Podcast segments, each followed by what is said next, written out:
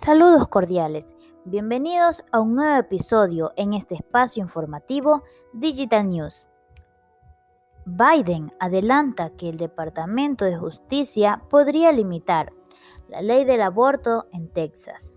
El presidente de Estados Unidos, Joe Biden, afirmó que el Departamento de Justicia podría limitar la recién aprobada prohibición del aborto a partir de las seis semanas de gestación en el estado de Texas, una legislación que ha calificado de perniciosa y casi anti-estadounidense.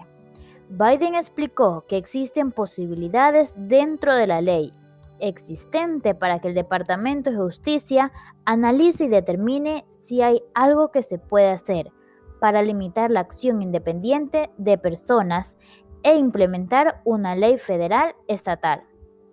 Lo más pernicioso de la ley de Texas es que crea un sistema de justicieros. Ha criticado el mandatario, que se ha mostrado rotundamente en contra de la nueva ley de Texas, una de las más estrictas del país. El Tribunal Supremo de Estados Unidos rechazó un recurso presentado por proveedores de servicios de interrupción del embarazo que buscaba congelar la prohibición del aborto tras asegurar que aún existen serias dudas sobre la constitucionalidad de la ley de Texas.